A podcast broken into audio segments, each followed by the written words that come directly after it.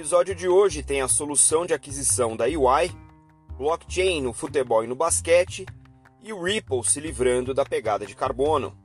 Eu sou Maurício Magaldi e esse é o Block Drops, o primeiro podcast em português sobre blockchain para negócios. As notícias que você ouve aqui não têm qualquer vínculo com o meu trabalho atual, não configuram nenhuma forma de patrocínio propaganda ou incentivo para o consumo e tem o foco exclusivamente educacional para o mercado. A gente já trouxe aqui no podcast uma nota sobre a perspectiva da UI em relação ao uso de blockchain público para operações em ambiente corporativo os executivos encarregados de blockchain da UI são uh, pró blockchains públicas no contexto do corporativo e uma das soluções que a uh, ah, colocou de pé é um protocolo chamado Baseline, que é uma maneira de cercar um ambiente fechado, controlado, uh, utilizando como infraestrutura o blockchain do Ethereum. Esse protocolo baseline ele já está em funcionamento é, do ponto de vista de testes e provas de conceito para vários casos de uso que a gente também já trouxe aqui no podcast e o que eu trago para vocês essa semana é a mais nova implementação utilizando esse protocolo baseline agora no ambiente de compras e aquisições no mundo corporativo. Esse processo de compra e aquisição no mundo corporativo invariavelmente se utiliza de sistemas uh, in-house chamados ERPs, os Enterprise Resource Planning. Esses sistemas são tradicionais no mundo industrial, em serviços, né, em comércio, onde você administra não só a, a sua base de estoque, etc., mas também as transações financeiras, as transações ponto de vista fiscal, contabilidade, é, folha de pagamento. Então, é, é um, é, em geral, são ah, sistemas grandes, complexos e difíceis de integrar. E quando você faz compra entre um fornecedor e um cliente, você invariavelmente vai utilizar dois desses sistemas. O que o UI Ops Chain Network Procurement faz é permitir que as empresas executem essas atividades todas utilizando como base um conduíte transacional construído em cima do blockchain do Ethereum. Né? Então, mais do que conectar dois ou mais ERPs de empresas diferentes, o que essa solução traz é escrever em modo programático utilizando smart contracts do Ethereum, as regras de negócio daquele contrato de compra e venda. Então, isso padroniza uma série de passos, uma série de processos, né, dentro do, desse processo maior em relação à compra e venda. Mas, além disso, ele traz a transparência do blockchain, porque todo mundo que está envolvido naquela transação vai obedecer ao mesmo arcabouço né, daquele, daquela série de regras escritas uh, nos smart contracts. Isso aqui é, pode ser é, pensado como eu estou trazendo um contrato de compra e venda que alguém teria que assinar para o ambiente programático em cima da blockchain, registrando isso de maneira imutável e transparente para todas as partes envolvidas, dando consenso, ou seja, aceitação de parte a parte de que aquelas regras são as regras aceitáveis pelos envolvidos e registrando conforme esse contrato ele é celebrado ali dentro é, daquele ambiente transacional.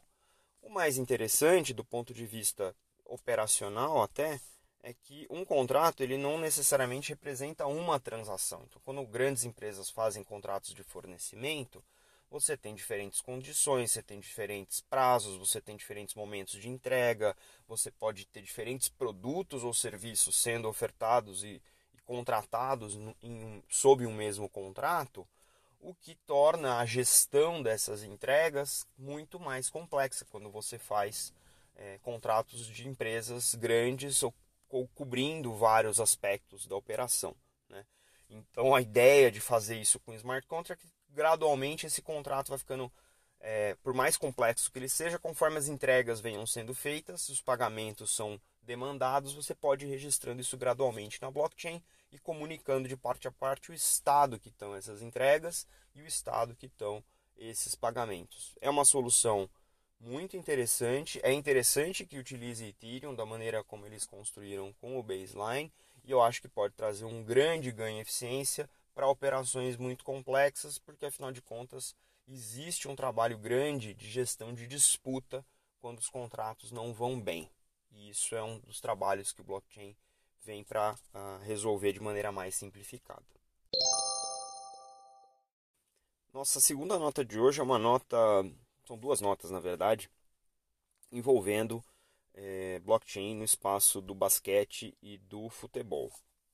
O primeiro caso, que é o caso do NBA Top Shots, ele é uma, um aplicativo de jogo colecionável é, em cima de uma blockchain, blockchain chamada Flow.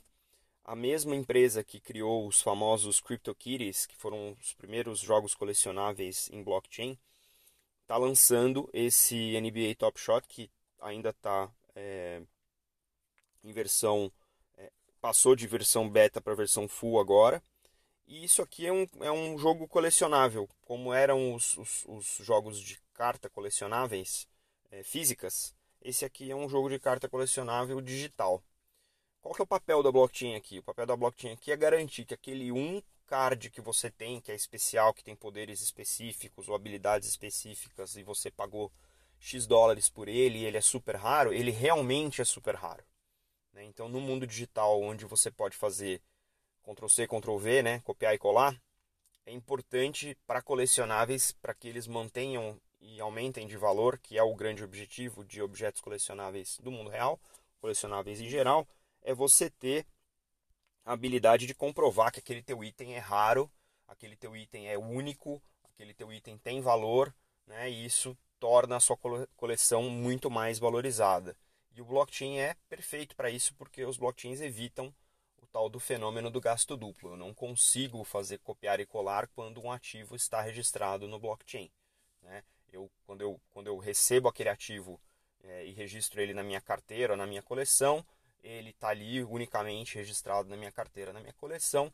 Se eu vender ou passar esse ativo para alguém, ele some da minha coleção e ele aparece na carteira ou na coleção de outra pessoa. Então, idealmente, é essa função que os colecionáveis é, estão uh, utilizando aqui nesse NBA Top Shot. Para quem gosta de jogo de card é, e para quem gosta de colecionável, é interessante que isso esteja sendo utilizado e, obviamente, com o selo da NBA, isso ganha muito mais é, valor. A nota associada é o Paris Saint-Germain, que uh, fez aí um, um, contrato com a Sorare Blockchain, né, o PSG, clube famoso aí é, do futebol. Né, é uma empresa que está trabalhando utilizando é, o, o, blockchain com suporte da Consensus e da Ubisoft, que são Consensus é um player, a gente já trouxe aqui um player, um player grande do espaço do blockchain. Recentemente comprou aí o, o, o domínio do blockchain Quorum e a Ubisoft, que é um gigante do jogo, né, dos jogos. Né? Então, mesma coisa. Aqui a ideia é utilizar, é, nesse caso, o Ethereum e as cartas digital, digitais estão uh, registradas no token não fungível do Ethereum, o ERC 721.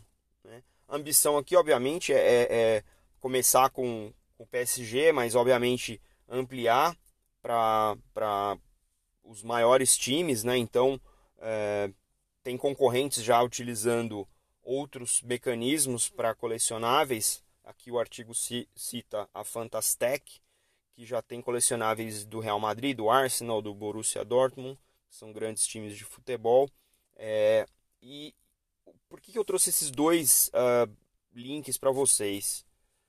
Para vocês entenderem a importância de, num momento em que a gente está com uma mobilidade social é, física, né, presencial limitada, é, atividades que requerem o reconhecimento único de determinados ativos, como os colecionáveis, estão vendo muito valor e muita grana, não só valor do ponto de vista de negócio, mas grana do ponto de vista de resultado, em uh, levar para o mundo blockchain, onde a unicidade ela é comprovada, esses itens colecionáveis que a gente não pode mais trocar, porque fisicamente pode ser que eu não consiga estar tá presente junto com um outro colega colecionador e eu não possa passar um item que potencialmente está é, contaminado para esse outro colecionador ou receber um item contaminado.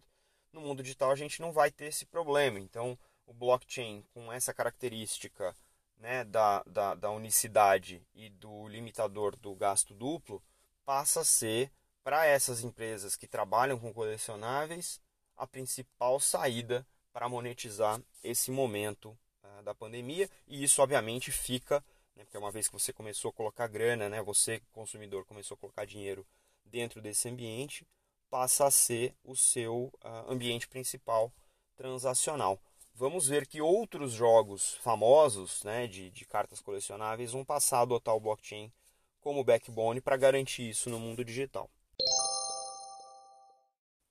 A Ripple, que é uma blockchain que a gente não comenta muito aqui, porque não tem muita novidade sendo circulada, lançou uma nota essa semana, o link está aí para vocês na descrição do episódio, com a ambição de se tornar a primeira blockchain, a primeira rede blockchain é, livre de pegada de carbono.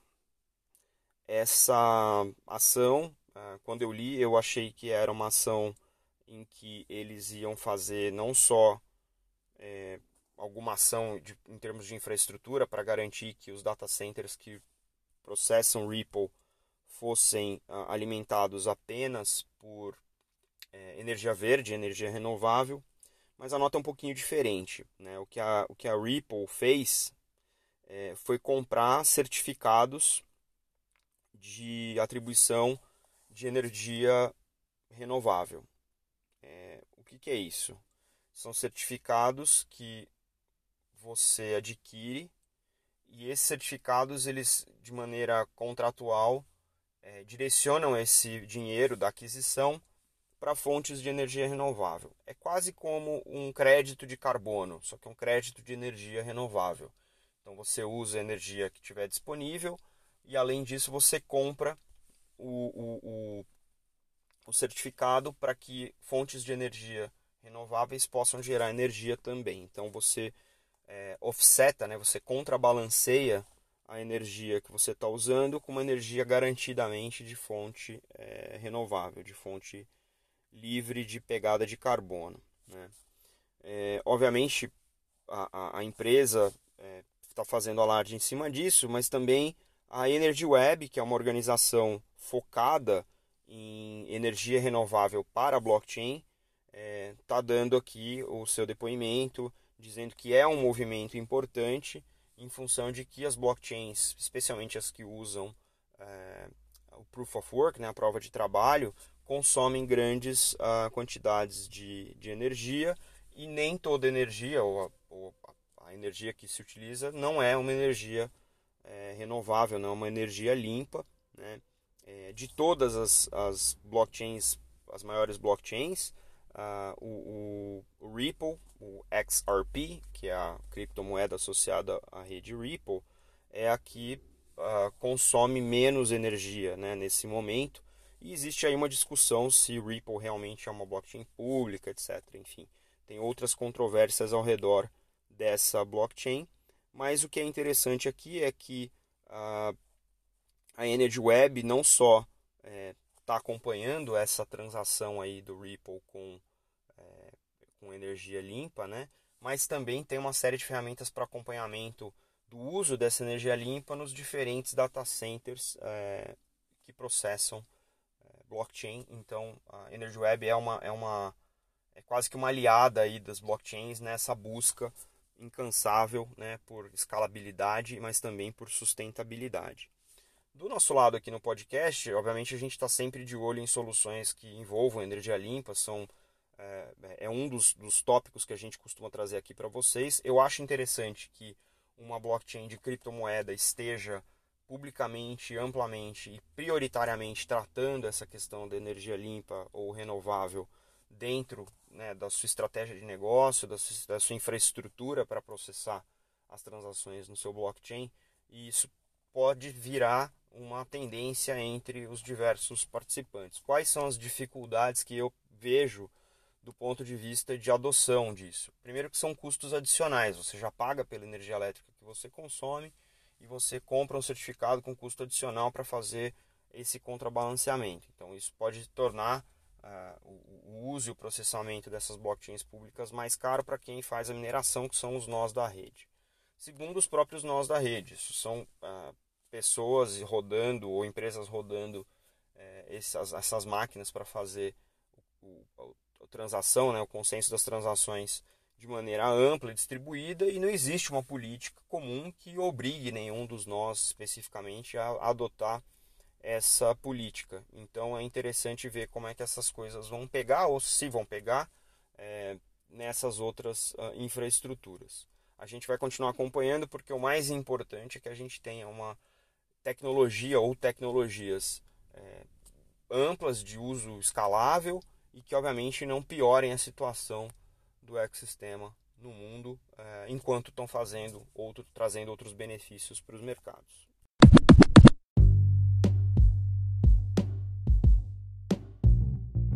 Você pode ouvir o Block Drops Podcast nas plataformas Numis, Google Podcasts, Apple Podcast, Spotify e Anchor FM.